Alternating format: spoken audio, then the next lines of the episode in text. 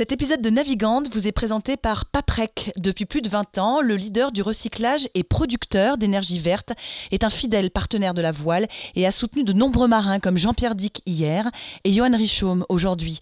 Cette fois, Paprec va plus loin en donnant son nom à la transat en double Concarneau-Saint-Barthélemy, désormais baptisée la Transat Paprec. Une épreuve qui va marquer l'histoire de la course au large, puisque son nouveau sponsor l'a voulu mixte, une grande première. Un engagement fort qui s'inscrit dans la durée et qui va donner aux femmes skippers une nouvelle place pour développer leur talent et s'exprimer. Alors rendez-vous à Concarneau en avril 2023.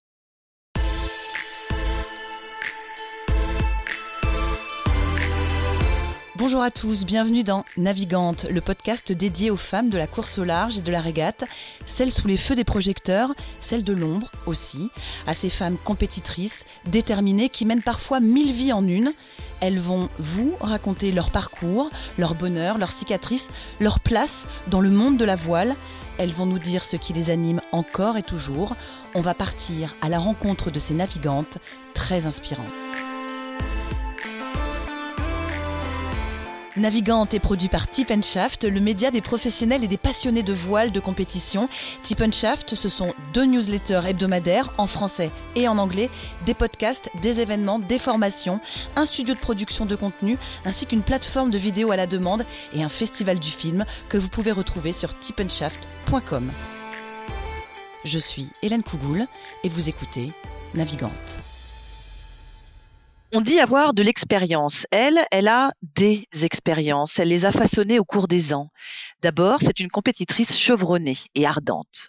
Des débuts couronnés d'un titre de championne du monde de 4-20 avec une certaine Marie Rioux, elle va mettre dans sa besace trois préparations olympiques, des PO, comme on dit, en 4,70 et en Yingling. C'est du match racing.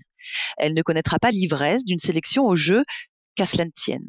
Après 12 ans consacrés à la voile olympique, elle tourne la page.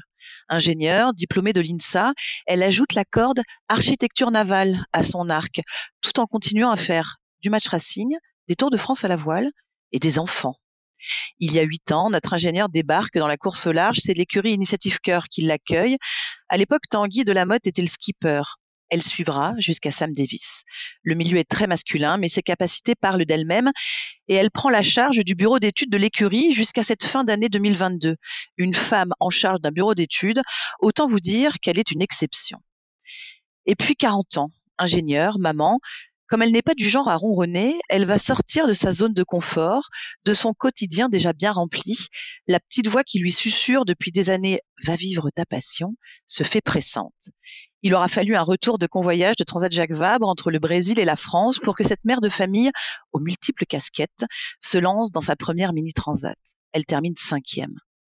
Pas de doute, la course au large, elle a envie de s'y frotter, c'est fait pour elle.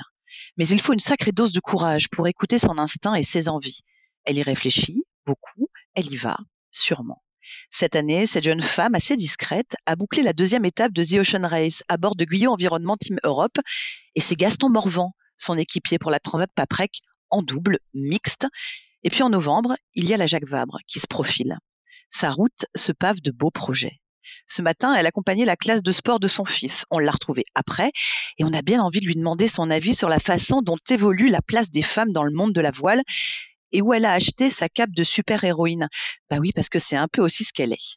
Anne-Claire Lebert est mon invitée dans ce nouvel épisode de Navigante. Bonjour Anne-Claire, ça va? Bonjour Hélène. Ça va. Ça te fait rigoler la cape de super-héroïne? Ouais, ça me fait très rigoler. D'autant que je suis allée voir euh, il y a pas longtemps avec mes enfants les super-héros les super-héros français oubliés parce qu'il y en a et il y avait une, un film dédié à cette héroïne qui s'appelle Étincelle où j'ai beaucoup aimé son histoire et je me suis dit que si j'avais un bateau un jour il s'appellerait Étincelle. Elle avait quoi comme super pouvoir Étincelle? Ouais, j'ai, pas encore bien étudié tous ses super pouvoirs, mais elle avait l'air assez forte et puis euh, la capacité à, à, envoyer des gros monstres en haut de la Tour Eiffel, c'était très drôle. Bon d'accord, alors on retient étincelle pour euh, pour le bateau un jour. Voilà. Euh, c'était quoi le sport ce matin? Euh, C'était badminton ce matin, le sport. bon. Moi j'ai fait que les emmener sur la route. Hein. Moi j'ai pas fait le sport. J'encadre pas encore les séances. Hein. La voile peut-être un jour, mais le reste, c'est pas mon truc. Bon, puis un peu plein, plein, plein, plein, plein d'autres choses à faire aussi. Euh, Anne-Claire, je vais commencer par ma question rituelle. Euh, si je te dis les femmes dans la voile et la place des femmes dans la voile, comme ça, à brûle pour point, tu me réponds quoi? Un sujet d'actualité déjà, parce que c'est un peu le sujet de l'année 2023, entre toutes ces courses mixtes qui se sont, qui se sont mises en place cette année et les années d'avant d'ailleurs. Mais bah, je pense que c'est vraiment un, une grosse, enfin, ça continue d'évoluer. Cette année, on le voit encore plus au niveau des navigantes, euh, avec beaucoup d'opportunités de, de pouvoir embarquer sur les bateaux qui sont en fait créés par les organisateurs de courses qui impose euh, la mixité. Donc c'est le cas de la Transat Paprec cette année et de la PLM qui va partir en mini euh, justement ce week-end. Donc voilà, c'est moi je trouve ça très bien. On, on, peut en discuter. Est-ce que c'est bien, pas bien? Je pense que en tout cas le résumé c'est que ça offre l'opportunité à plein de femmes de naviguer. Et ça, bah, moi qui suis une femme, je trouve ça très bien. Quand tu dis euh, on peut en discuter euh, du bien, du pas bien, bah, c'est quoi le bien et c'est quoi éventuellement le pas bien justement de ces euh, quotas? Parce que c'est des quotas. C'est des bah, règles Voilà, le bien, c'est qu'on sait que c'est quand même une discipline où l'accès à au niveau et, et au professionnalisme est difficile pour les femmes depuis longtemps pour plusieurs raisons. Donc parce que déjà il y a, y a pas beaucoup de femmes, parce que les bateaux sont assez physiques et donc pendant longtemps, les places sur les équipages étaient réservées uniquement aux hommes parce que voilà, on considérait que le physique et pas le reste. Donc, euh, donc beaucoup de femmes ont été exclues des équipages, des Tours de France à la voile, des, Volvo Ocean Race et autres. Et c'est vrai que obliger d'emmener une femme, ça met tout le monde à égalité. Donc euh, voilà, ça devient ça devient euh, normal et ça permet aux hommes de voir aussi que les femmes sont capables de développer peut-être autre chose que juste juste les muscles pour border une grand voile, quoi. Donc ça c'est très positif. Après négatif, bon et voilà, il y a toujours ceux qui disent que euh, on force les hommes à emmener des femmes, qu'elles sont pas bonnes, etc. Bon après euh, voilà, c'est c'est un avis que je peux partager. Il y a aussi des femmes qui sont contre euh, contre cette chose-là, qui sont déjà souvent c'est celles qui sont déjà dans le milieu et qui ont eu la chance de, de se faire une place. Donc moi je trouve ça chouette qu'on puisse montrer l'exemple aussi aux aux plus jeunes que c'est possible d'être professionnel dans la voile, ça va encourager des carrières et on voit qu'il y a de plus en plus de, de filles et de femmes qui s'imaginent euh, en faire leur métier. Donc, euh, je pense que c'est très positif. Moi, j'en suis l'exemple euh, même, c'est que cette année, voilà, je vais faire deux courses mixtes et c'est si elles n'avaient pas été mixtes, donc je parle de The Ocean Race et la Transat Paprec, je pense que j'aurais pas embarqué. Donc voilà, je peux dire que du bien de tout ça. Tu peux nous parler de l'expérience de The Ocean Race, euh, justement, puisque tu abordes ce, sujet-là. On parlera beaucoup d'autres choses après, mais euh, ça, c'est assez frais. Euh, c'était cette étape entre le Cap Vert et, et Cape Town. Comment tu t'es retrouvé dans, dans cet équipage-là et t'en retires quoi de cette expérience-là, justement? Je, me suis, je me suis retrouvée là un peu euh, à la dernière minute, on va le dire, et parce que euh, parce que j'ai décidé assez tardivement ou annoncé assez tardivement aussi que arrêté mon métier de directrice technique pour me consacrer uniquement euh, à la navigation. Et c'est vrai que les gens, ils n'avaient pas forcément pensé à moi tout de suite en tant que navigatrice, parce que quand on a l'étiquette technicien, ben, on la garde un paquet de temps. Et, du coup, je me suis réveillée un peu tard, donc je suis allée voir plusieurs équipes, et notamment Don Guyot, et qui m'ont rappelé, euh, qui avaient déjà, en fait, euh, déjà leurs équipages constitués pour euh, une bonne partie des, des, étapes. Et du coup, ils m'ont rappelé le 20 décembre par là, parce qu'ils ont eu un changement euh, de, de programme dans le, la partie féminine de leur équipe et du coup ils m'ont ils m'ont contacté euh, me recontacté pour que je, je, me joigne à eux parce que justement j'avais l'expérience des IMOCA, des Transat et que du coup j'étais assez plug and play euh, pour rejoindre leur équipe que je connaissais absolument pas à part Benjamin que j'avais croisé quelques années auparavant sur sur des tout petits bateaux. Et donc voilà, je suis arrivée euh, à Barcelone pour convoyer le bateau à Alicante et j'ai découvert cette équipe et ce bateau que je connaissais pas non plus. Ça a été très rapide et c'était bah moi j'étais hyper contente de participer à cette à cette course parce que c'est vrai que la la Volvo de l'époque c'était vraiment la quand j'ai arrêté l'Olympisme c'était la seule course au large à l'époque qui m'attirait vraiment parce que c'était de l'équipage j'avais vraiment envie de le faire et j'avais postulé d'ailleurs euh, chez SIA à l'époque était le, le, projet 100% euh, féminin et donc sans avoir été prise. Et là, c'était un peu une petite, euh, une petite revanche de, de monter à bord de, de, ces, de ces fabuleux bateaux que je connais bien et pour aller faire cette course. Et hum, bah, voilà, c'est une belle expérience. Je pense que c'est les IMOCA se prêtent parfaitement à l'exercice. C'était vraiment très chouette de pouvoir faire cette course avec ces super bateaux. Euh, après, c'est 18 jours en mer à 4 plus un OBR, donc un médiaman embarqué. Et ça se passe très bien parce qu'en fait, il y a de la place sur ces bateaux. En plus, nous, on avait une étape, on va dire, un peu cool parce que c'est vrai que les conditions entre euh, entre le Cap Vert et Cape Town, ben, on n'est pas dans le Grand Sud, on n'a pas pris de tempête. Après, c'est c'est plus dans les nerfs que ça se passe parce qu'il fait il fait chaud, il n'y a pas de vent, euh, il y a le poteau noir à passer. Euh, Sainte-Hélène, c'était un, un, très beau parcours. Moi, j'ai appris énormément de choses et je le referai avec euh, avec beaucoup d'enthousiasme. On l'a fait comment cette place justement dans un équipage bah, mixte pour le coup?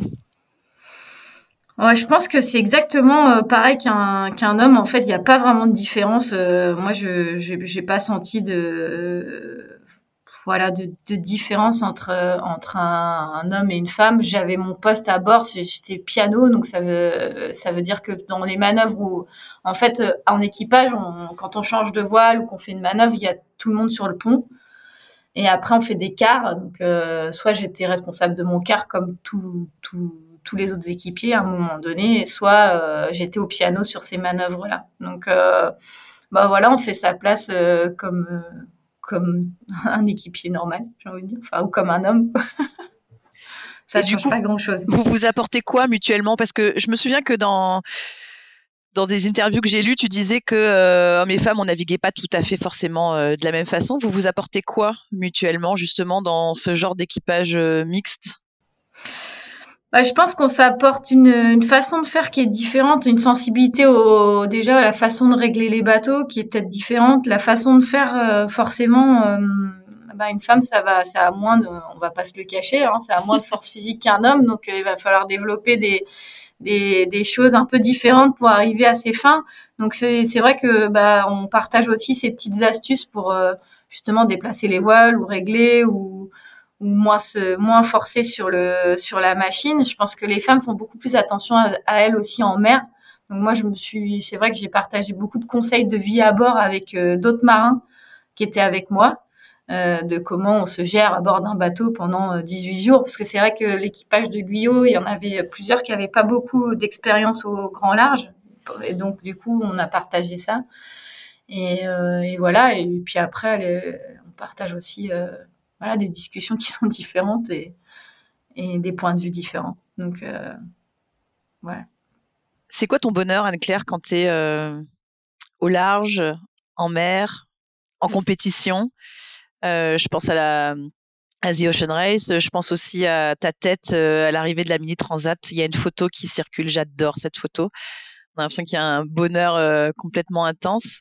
ça représente quoi pour toi ces, ces moments-là? Alors les, deux moments sont complètement différents entre la Mini Transat où c'était vraiment un projet à moi euh, en solo où, où j'ai découvert euh, vraiment beaucoup de choses au large et pris beaucoup de plaisir surtout à l'arrivée en fait. Euh, c'était un accomplissement d'avoir trouvé un peu la, on va dire le le calme et la paix intérieure en mer, ça c'était vraiment la découverte de la mini transat, tout en étant à fond évidemment euh, sur le bateau, ça ça n'enlève rien. Et sur la Ocean Race, le, ce qui m'a le plus transcendé, c'est quand on est arrivé dans, c'était les couleurs dans l'océan du Sud. C'était vraiment magnifique quand on a commencé à voir, euh, bah, on a vu quelques albatros quand même, et qu'on est vraiment descendu, passé sous sous euh, sous bah, sous le cap en fait et, aller plus sud là on a les couleurs ont changé et je trouve que ça c'est c'est vraiment un vrai bonheur euh, le, le, coucher le lever de soleil avec euh, voilà avec les, la mer qui change et réussir à capter en fait que l'océan il est différent tous les jours. Et ça ça me ça continue de m'émerveiller à chaque fois il y a eu cette étape euh, donc de la de la Volvo cette année pardon de The Ocean Race. Euh, il y aura aussi évidemment, euh, on l'a dit, la, la Transat Paprec en double mixte. On va évidemment en reparler.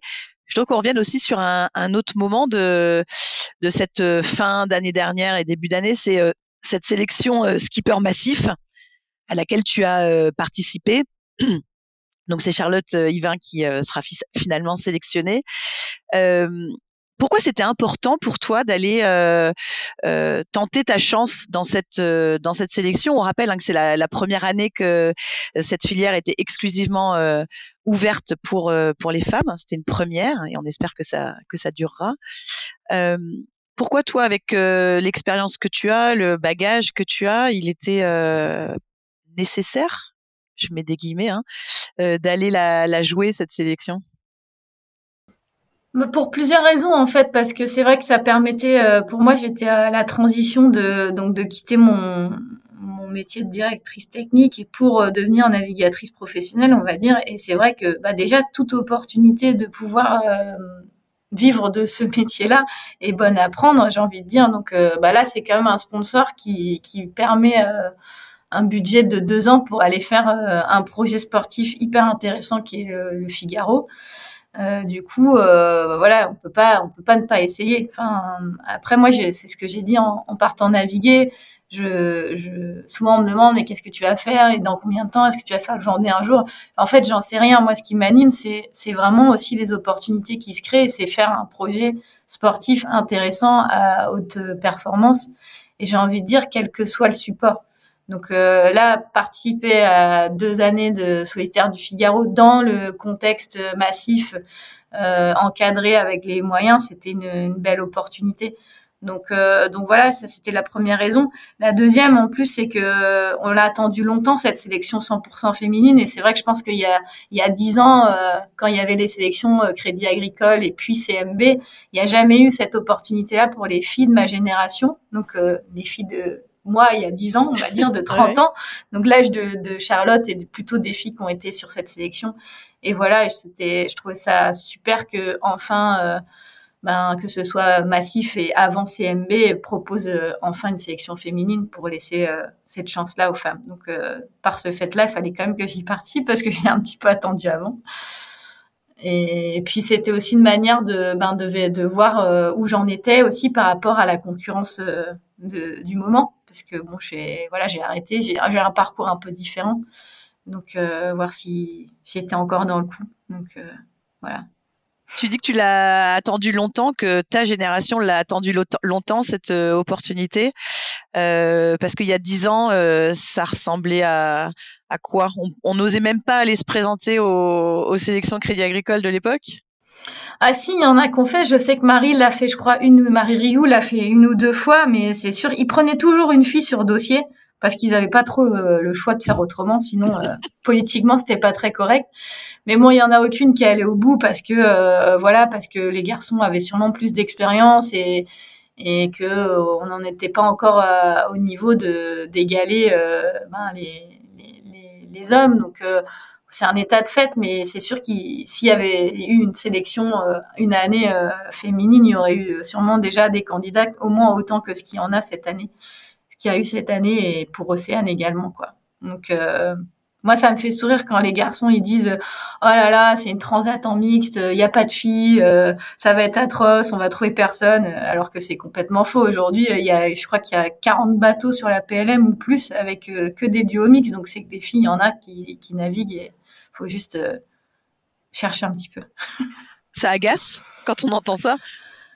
Ouais, moi ça m'agace un peu parce que c'est vrai que bon avec Gaston euh, finalement le duo il s'est créé très tard et que euh, voilà moi je, je, je pense pas être nulle. J'ai fait deux transats ou trois et personne m'a appelé quoi alors que j'avais dit que je voulais faire la transat. Donc c'est c'est qu'il y a un moment donné soit je fais peur aux gens soit je suis nulle. Soit les gens ils font ils appellent pas les filles qui naviguent quoi. Donc donc ouais, moi ça m'agace un peu. J'en rigole bien quoi. Quand j'entends ça, je leur dis que bah il faut, faut peut-être euh, évoquer les bonnes raisons et pas les mauvaises. Comment ça se passe avec euh, Gaston Morvan justement, avec qui tu, euh, tu seras sur cette Transat Taprec? Bah, on a commencé on a fait quelques entraînements qu'on voyage et, euh, puis on a on participé à la course Laura Vergne la semaine dernière, donc on termine dixième, donc ce qui est pas exceptionnel, hein, c'est pas un super résultat. Donc, euh, mais euh, bah voilà, on trouve nos marques, c'est c'est bien, on est on est quand même bien différent parce qu'on n'a pas du tout la même expérience. Et voilà, l'enjeu là, c'est de justement terminer cette préparation pour pour se un peu les dernières choses. Donc euh, non, mais c'est sympa. Euh, on, s'entend bien à bord et on arrive à trouver euh, un peu notre fonctionnement, notre routine, mais c'est assez long. Donc, je pense que on va le retrouver aussi sur la course. c'est une, belle aventure. Anne-Claire, j'aimerais qu'on revienne sur deux, trois petits moments, bah, notamment celui que tu évoques depuis, depuis tout à l'heure, cette, cette bascule. Alors moi, dans, dans ma présentation, je dis qu'il faut une sacrée dose de courage pour pour laisser un poste voilà de responsable de bureau d'études dans une grosse écurie pour se dire bah en fait non moi ce que je veux c'est être navigatrice professionnelle aller faire du large comment on comment on bascule justement, comment on décide que euh, bah, c'est ça que c'est ça qu'on va faire. Qui plus est, et euh, je parle en connaissance de cause, quand on est maman de, deux enfants, donc on a deux enfants, euh, voilà, à charge, c'est aussi des choses auxquelles on, on, pense. Quand on est tout seul, c'est sans doute plus simple. comment comment on bascule? Oui, comme tu dis, c'est pas facile, ça demande un peu de temps et un peu de réflexion, donc c'est pas euh, quand on c'est pas une décision euh, un coup de tête parce que évidemment quand on comme tu dis quand on a deux enfants, on peut plus faire des coups de tête comme, quand on a 25 ans où on se dit bah c'est pas grave si, si ça foire, je mangerai des pâtes et je dormirai dans mon camion. Ça c'est pas possible, donc euh, faut faut un petit peu réfléchir et et puis voilà, c'est vrai que la, mini transat, je suis rentrée euh, quand j'ai mis le pied à terre en Guadeloupe. J'ai dit que je reviendrais quatre ans plus tard en faisant le tour dans l'autre sens. Donc ça, c'était pour la, avec euh, l'envie de faire la route du Rhum. J'avais vraiment envie de ça, de naviguer pour moi et de monter mon projet. Et puis euh, voilà, j'ai passé huit années exceptionnelles euh, avec Initiative Cœur en arrivant euh, juste ingénieur, puis responsable du BE, puis responsable de l'équipe parce que en fait j'ai mené la construction du, du dernier Initiative Cœur. Donc c'était une expérience de travail assez exceptionnelle et c'est vrai que c'est pas facile de de lâcher ce, ce job-là parce que comme tu dis, bah il y a déjà il y a aucune femme qui a fait ce job-là encore en course au large. Donc j'espère que il y en a de plus en plus de, femmes qui travaillent dans la course au large, donc euh, j'espère que ça va, ça va se, multiplier, mais euh, bah c'est pas facile parce que choisir c'est renoncer, comme je dis souvent, donc c'était renoncer à quand même une belle carrière professionnelle dans ce domaine-là. Après, je me suis juste dit que euh, voilà, j'avais fait aussi une, belle part de carrière, qu'elle était peut-être juste entre parenthèses pour euh, y revenir plus tard et que si je faisais pas ce choix-là maintenant, euh, dans les dix prochaines années, je le ferai plus après. Parce que voilà, on a l'âge qui tourne et que voilà, je me sentais prête et puis j'avais aussi déjà euh, l'opportunité. Je savais qu'avec Amélie, il y avait une Jacques Vabre qui se profilait, donc c'était une année assez favorable pour pour arrêter parce que j'avais déjà ce projet-là dans les cartons plus après ben, Ocean Race et euh, la, Transat qui s'est rajoutée. Donc autant dire que l'année elle est plus que complète. Et puis par rapport à la route du Rhum 2026, ben, c'est vrai que c'était le bon moment où je me suis dit ben, allez j'y vais euh, pour les quatre prochaines années puis on, verra. Et puis de toute façon si j'y arrive pas, je reviendrai travailler euh, là ou ailleurs d'ailleurs ou faire un autre métier, on verra bien. Donc, donc voilà.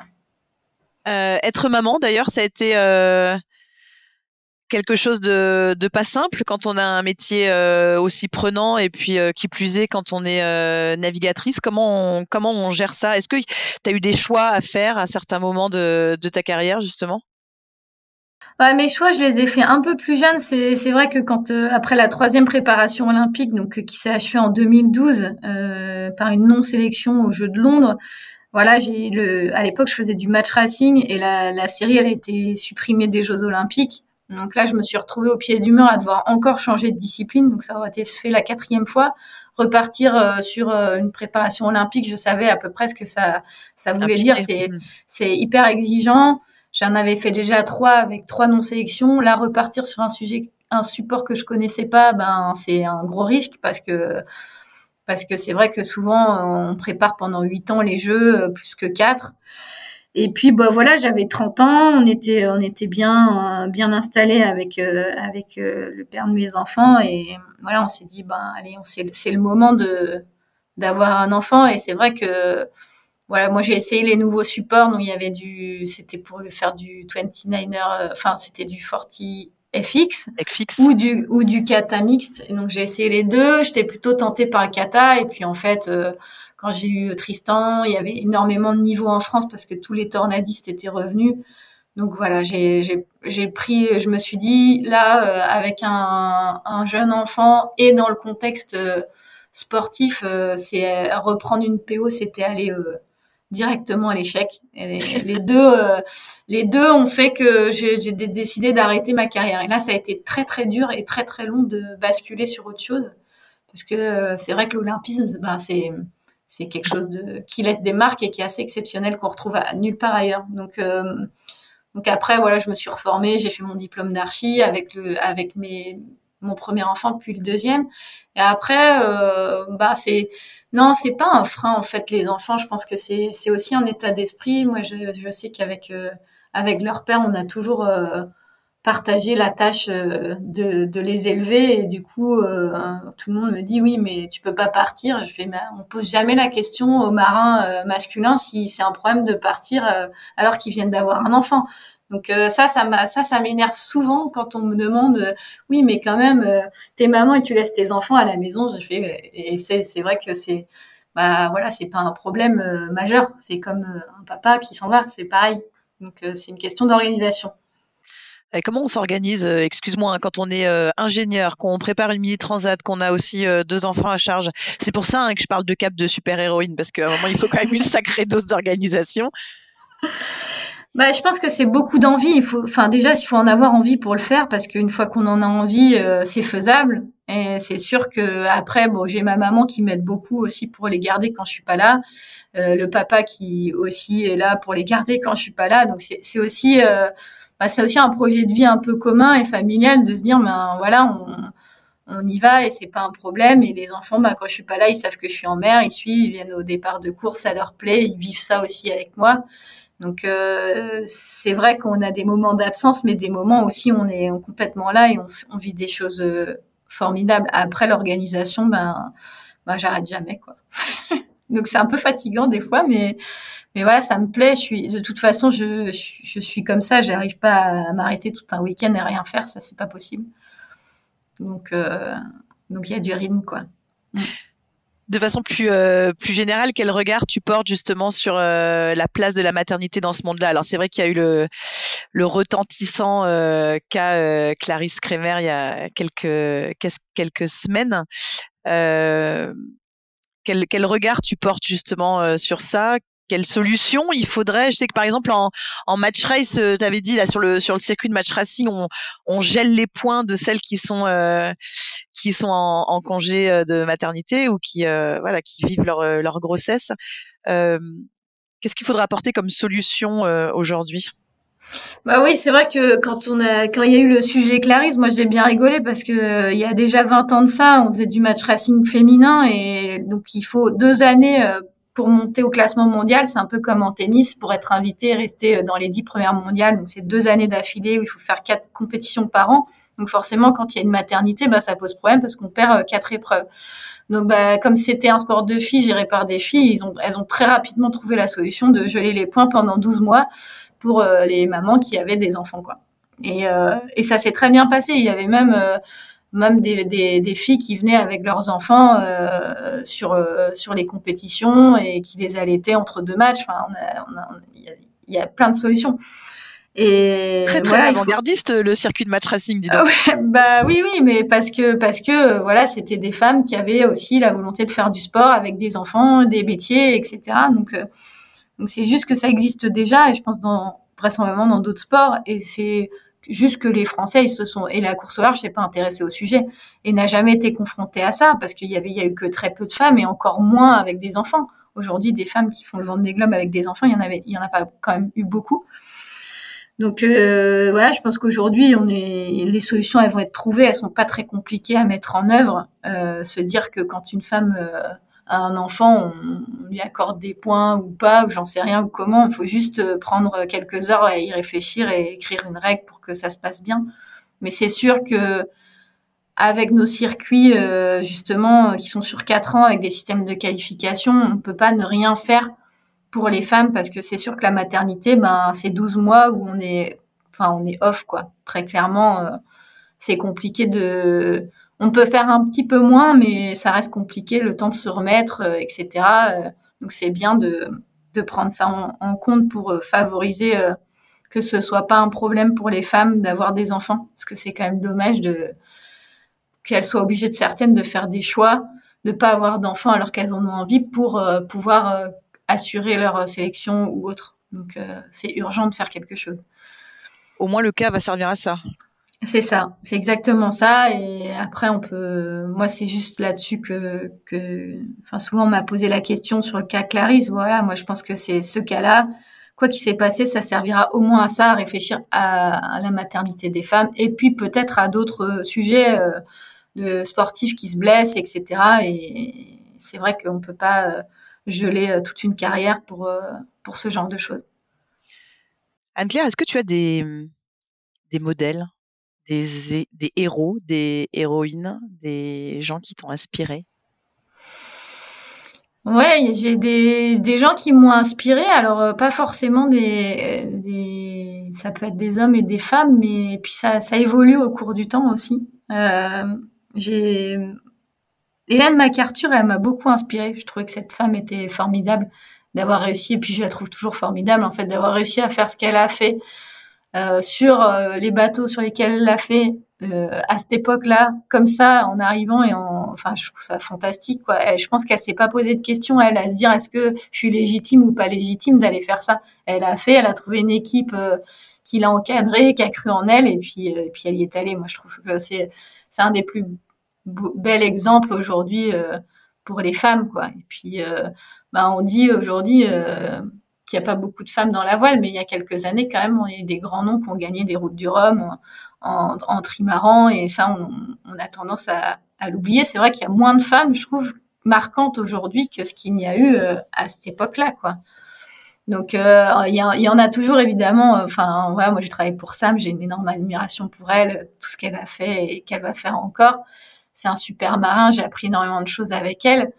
Et voilà, toutes ces femmes sont, sont très inspirantes. Après, il y a aussi euh, voilà des hommes qui sont que je trouve euh, que, que je trouve assez fous. Euh, Loïc Perron, par exemple, c'est c'est quand même un, un marin d'exception euh, qui à chaque fois qu'on le croise, il, a toujours un petit mot. Il enfin il connaît tout le monde. Je trouve que c'est c'est des c'est des belles personnes en fait, qu'on fait des belles choses et et qui qui sont humaines aussi. Donc voilà, c'est des des gens comme ça qu'on croise ça, bon, ça, c'est les gens les plus connus. Après, il y a aussi d'autres, d'autres personnes que j'ai rencontrées dans mon travail qui font, euh, voilà, au quotidien des, des, travaux formidables dont on parle jamais, mais qui sont aussi des, bah, des, petits modèles dans le modèle, quoi.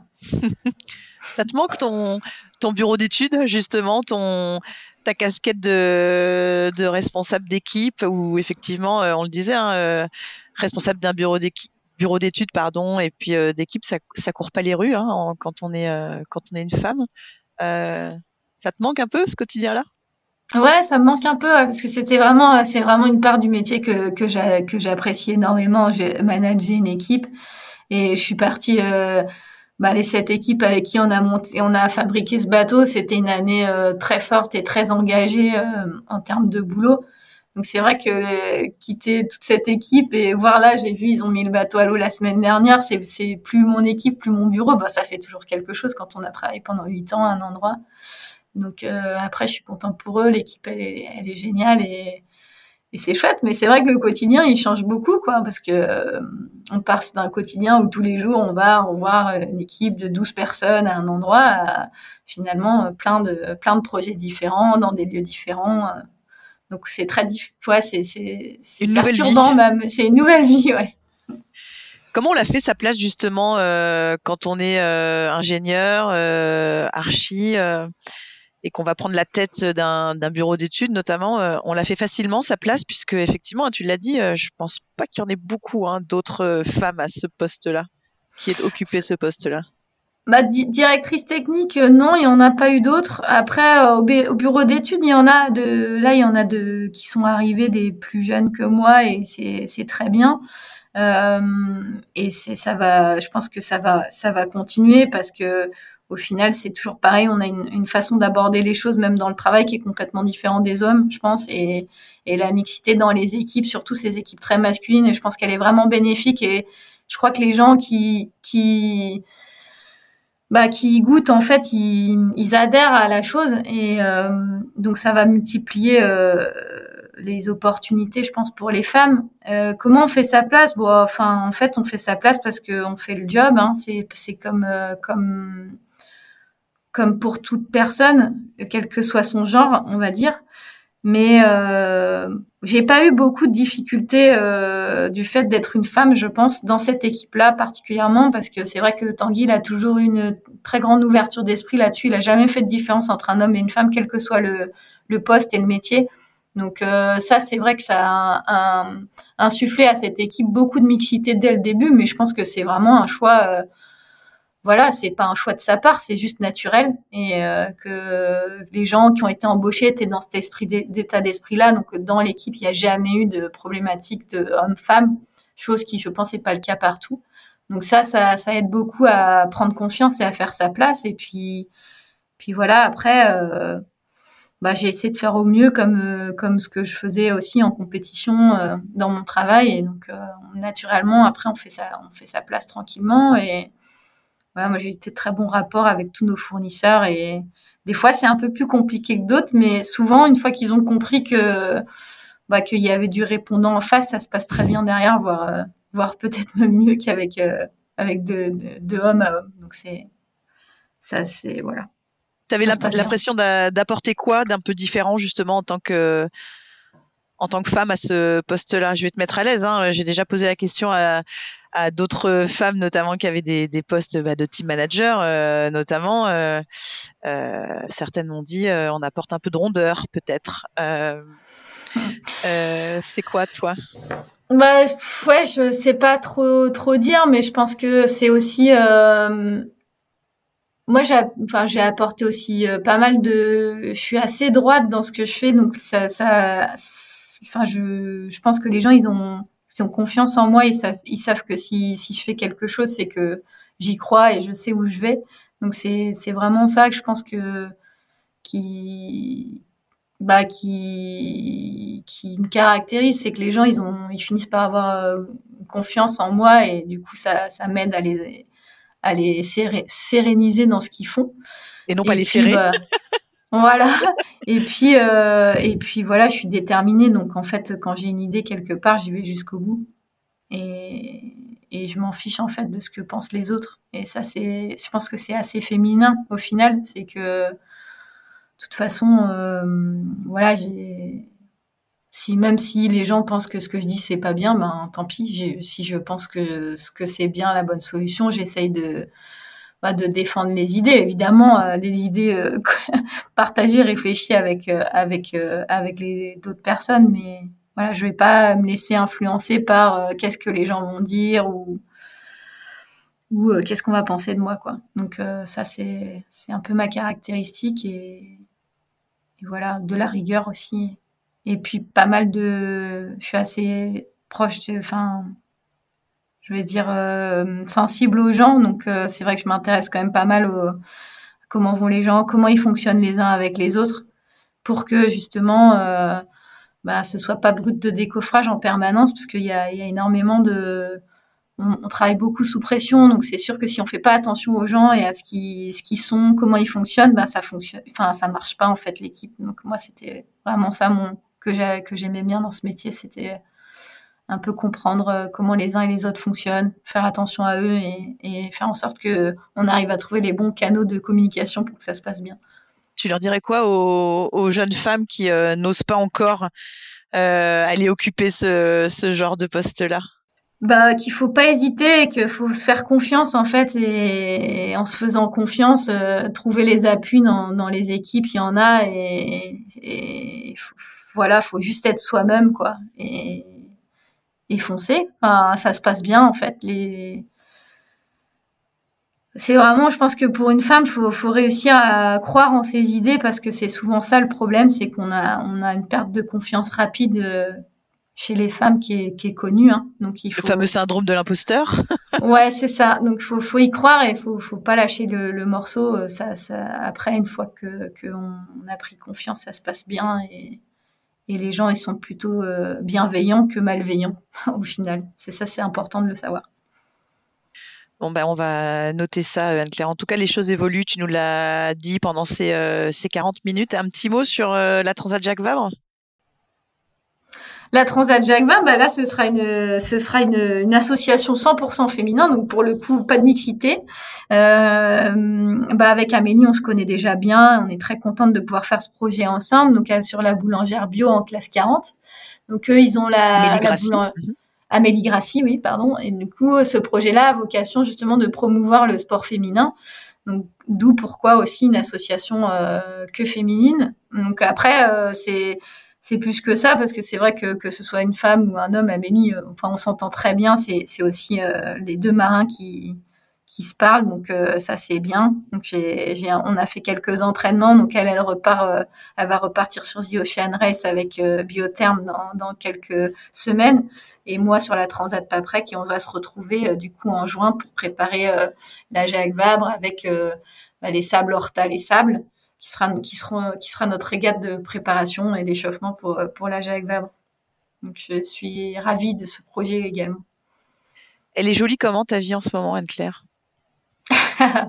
Ah, Ma vie est un grand bordel en ce moment. Non, elle est, c'est, c'est super chouette. En fait, c'est ce que, je, ce que tu, tu l'introduisais en démarrage. Euh, voilà, je, je, suis, je suis un peu hors de ma zone de confort en ce moment parce que c'est vrai que autant le, boulot de directrice technique, c'était pas facile d'y arriver, mais bah voilà, ça faisait huit ans que j'étais dans cette équipe, c'était, je maîtrisais bien le sujet, bien l'IMOCA, bien l'équipe, euh, voilà, donc ça c'était, assez, euh, je dis pas que c'était simple, mais en tout cas c'était sous maîtrise.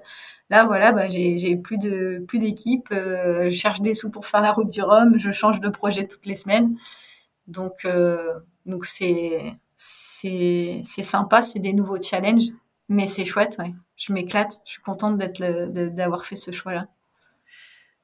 Comment on se vend d'ailleurs euh, quand on a euh, toute ton expérience que tu dis, je cherche des sponsors pour la, pour la route du Rhum. Euh, ça reste encore compliqué malgré, malgré tes expériences diverses et variées, malgré ton âge aussi qui veut dire qu'il y a de l'expérience derrière? Ouais, c'est pas simple et puis euh, en fait c'est c'est vraiment euh, une partie du métier qui est pour moi la plus compliquée. C'est c'est pas d'aller naviguer ou de construire un bateau, c'est vraiment de trouver des partenaires qui ont envie d'embarquer dans cette histoire-là parce que euh, voilà, j'ai jamais fait de communication ni de marketing ni de finance et c'est vrai que bah finalement ce qu'on vend c'est c'est un espace aussi de communication. Donc c'est pas mon c'est pas mon cœur de métier donc j'apprends toute cette partie-là aussi à justement à bah, promouvoir une marque, promouvoir des gens, proposer euh, des solutions. Donc euh, ça c'est pas c'est pas simple. Après, euh, moi, je pense que le projet il est chouette, que je suis en train de le monter tranquillement. Donc je voilà, je croise des doigts pour que ça ça se finalise. Et puis en effet, on, on propose autre chose parce que moi je vais pas avec mon expérience, j'ai plein d'autres choses à partager avec des gens d'une entreprise. C'est-à-dire comment on manage des équipes, comment on se dépasse. Je pense que c'est ça que c'est ça que on peut vendre avec mon expérience. Puis il y a énormément aussi de femmes euh, qui rêvent par euh, par ce qu'on fait, comme tu disais. Voilà, la cape de super héroïne, ben c'est un peu ça. Donc euh, moi je suis contente de faire. j'ai pas l'impression d'être un super héros, mais si au moins ça peut faire rêver d'autres gens, ben je suis contente. Bah, en tout cas, tu nous fais rêver, ça c'est sûr. Tu me diras quand même le magasin, hein, où est-ce qu'on l'achète, cette cape-là, ça m'intéresse. ouais, je pense que tu en as une bien cachée aussi de cape de super-héros. Merci beaucoup euh, Anne-Claire d'avoir pris le, temps de nous répondre euh, ce matin. On pense à ton garçon qui est en train de faire son badminton. Et puis toi, tu vas sans doute devoir aller euh, naviguer, remplir des dossiers, tout ça, tout ça, quoi. Ouais, c'est ça. On va continuer la journée vers la transat pas après là c'est le sujet euh, le sujet du moment faire des sacs préparer des avitaillements tout ça Bon, et eh ben, on te souhaite euh, de bien faire tes, tes, paquets, une très belle transat surtout, et puis euh, bah merci encore pour ton temps, Anne-Claire Lebert. Bah, merci beaucoup, Hélène. À bientôt. Merci d'avoir écouté cet épisode de Navigante produit par Tip Shaft. N'hésitez pas à nous dire ce que vous en avez pensé, n'hésitez pas non plus à le partager. Et si vous souhaitez suivre l'actu de la voile de compétition, abonnez-vous à la newsletter de Tip Shaft, c'est gratuit, elle est envoyée chaque vendredi à 17h et pour vous inscrire, ça se passe sur tipenshaft.com. À bientôt.